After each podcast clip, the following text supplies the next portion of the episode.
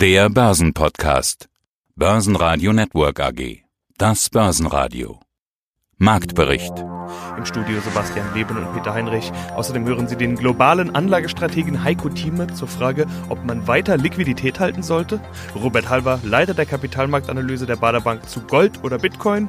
Und Zertifikatestratege Falco Block von der DZ Bank zur Anlegererfahrung, unter anderem mit Tesla. Interviews in vollständiger Version finden Sie auf börsenradio.de oder in der Börsenradio-App. Der DAX schnuppert am Mittwoch wieder in Richtung 13.000 Punkte. Schlusskurs 12.977 Punkte plus 0,7 Prozent. Und das alles, obwohl die Nachrichtenlage ja beim besten Willen nicht optimal ist. Die täglichen Corona-Infektionen steigen weiter an und auch der Handelskrieg brachte News. Die USA haben die geplanten Handelsgespräche mit China abgesagt.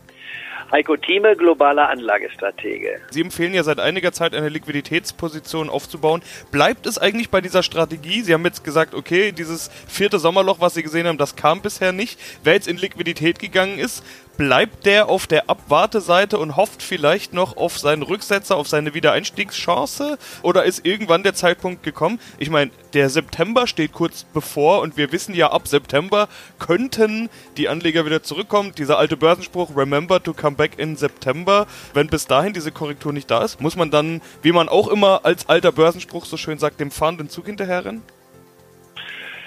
Nicht unbedingt, aber es ist ein Problem, mit dem ich täglich kämpfen muss, gerade auch in meiner Marktprognose, die ich ja täglich bespreche. Man kommt sich natürlich noch nicht den Spiegel vorhält, sagt, Mensch, warum bin ich jetzt ausgestiegen und sagt, nehmt eure Gewinne mit. Erstens gehe ich mal davon aus, dass man, wer also bei Exchange Traded Fonds dabei war, mit Gewinnen verkauft hat. Und gibt es auch einige unserer Mitglieder, die haben gekauft am Jahresanfang. Ich hatte ja auch am Jahresanfang gesagt, wir kriegen keine Rezession, also vor Corona. Wir kriegen einen Anstieg, der sich im hohen einstelligen Bereich befindet, DAX 14 bis 15.000. Und wer daraufhin einen Exchange Rate Fonds gekauft hat, der hat dementsprechend auch so gehandelt, wie es auch empfohlen hatte. Nun kommt jetzt die Frage hinzu, hat dieses Mitglied dann auch Folgendes gemacht, als wir im März einen Rückgang von 35 Prozent hatten. An, man hat also einen Exchange Rate Fonds gekauft unter der 13.000 Marke. Ich hatte ja auch gesagt 12.500. Ich war, ist ein tolles Einstiegsniveau schon in meinem Interview. Ich war mit Börse Stuttgart und so weiter. Aber die Frage ist die, hat man auch dann den Mut gehabt, wenn eine Position aufgenommen wurde und sie über 20 Prozent fällt, was für einen Exchange Traded Fonds enorm ist, ein Lanzer Länderfonds, also der beste ist, und war der größte Einbruch in der, in der Geschichte der Börse in so kurzer Zeit. Da muss man sich fragen, hat man dann den Mut gehabt zu kaufen? Und dann müssen wir uns auch fragen, haben wir als Club auch gesagt, oder ich als Stratege, unseren Club gesagt, bitte, das sind Kaufkurse. Ich glaube, in der zweiten Märzhälfte dürfen wir durchaus sagen, haben wir auch gesagt, das ist das Entspannungssignal, hier kann man kaufen. Also wer das gemacht hat, müsste eigentlich aus meiner Definition heraus mit Gewinnen dastehen und kann die auch mittlerweile mitgenommen haben.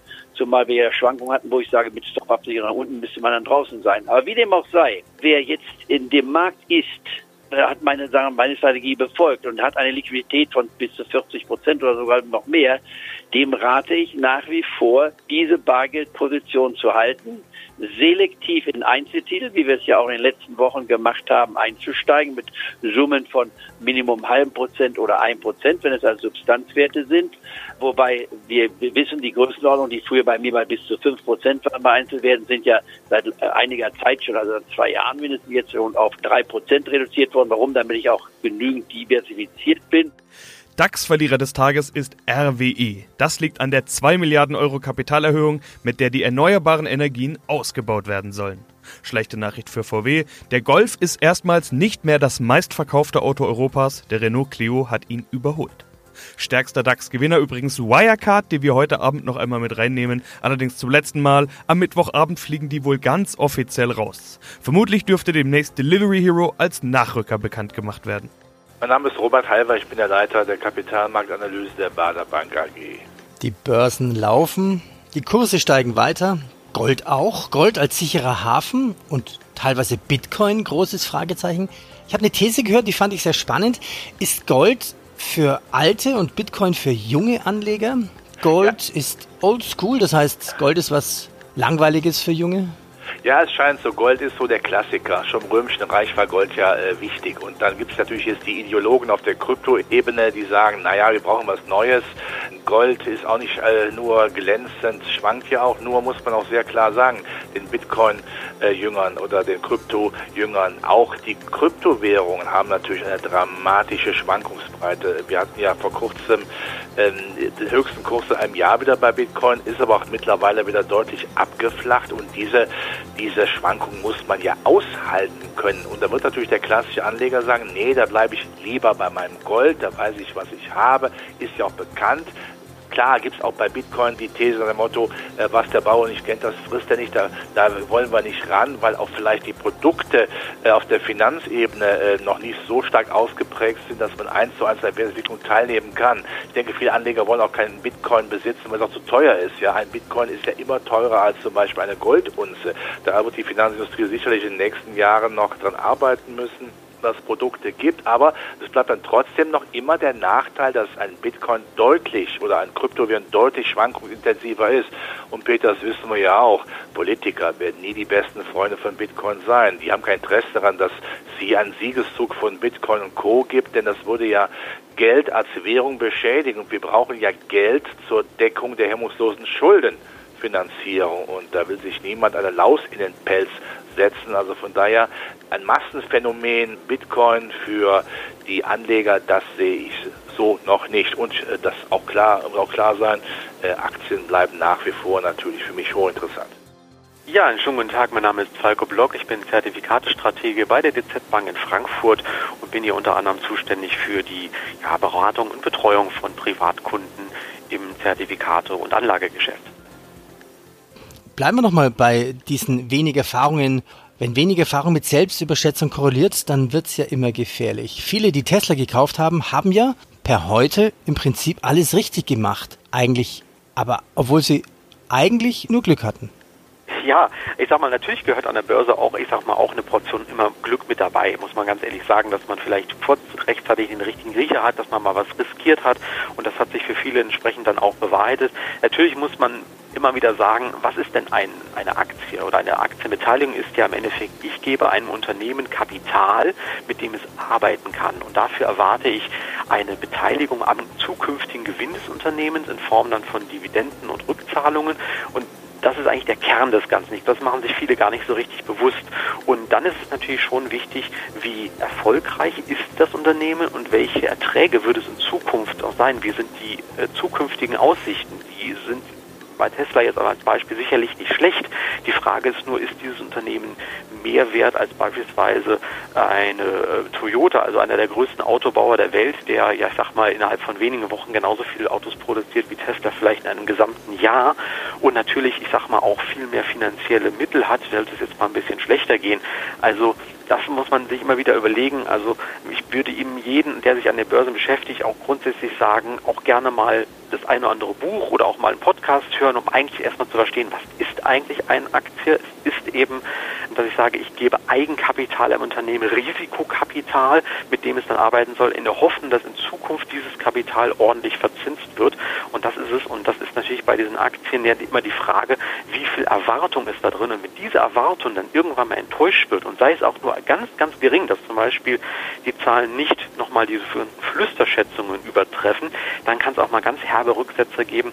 Und ich glaube, das würde dann auch viele Leute wieder verschrecken. Es zeigt sich nämlich, dass vor allem diese jungen Anleger, die jetzt zum Beispiel gerade an den Börsen sind, das sind diejenigen, die sind bis vor ein paar Monaten noch im Bereich Spielwetten aktiv gewesen und weil die Corona-bedingt ausgefallen sind, haben sie sich dann den Börsen zugewandt.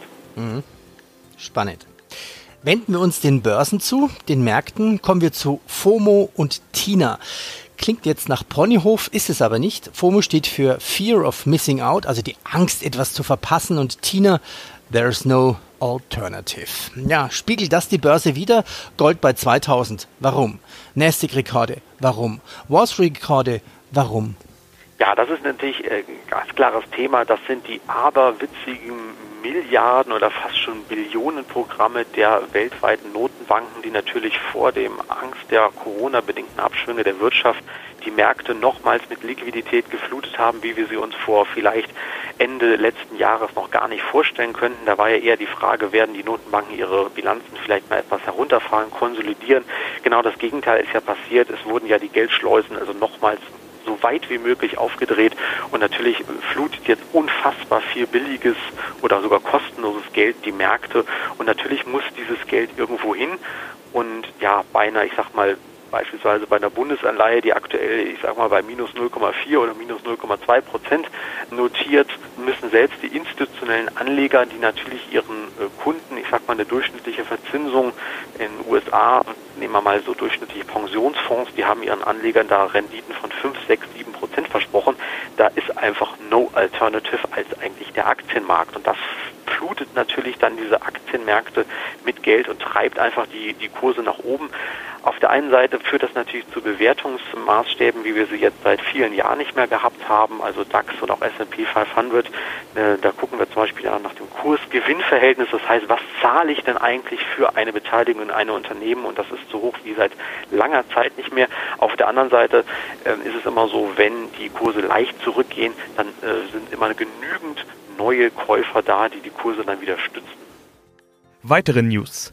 Die Lufthansa hat sich mit ihren Piloten auf einen Krisenplan geeinigt. Die Aktie kann steigen. Johnson Johnson will die Biotech-Firma Momenta für 6,5 Milliarden Dollar übernehmen. CureVac plant nach dem erfolgreichen US-Börsengang Personalaufbau. Der Vorstand verkündete heute, wir müssen wachsen.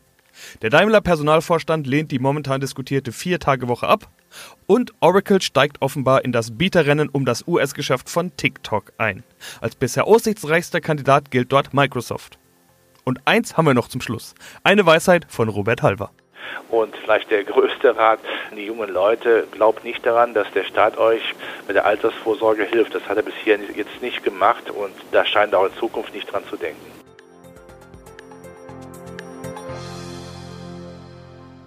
Börsenradio Network AG Marktbericht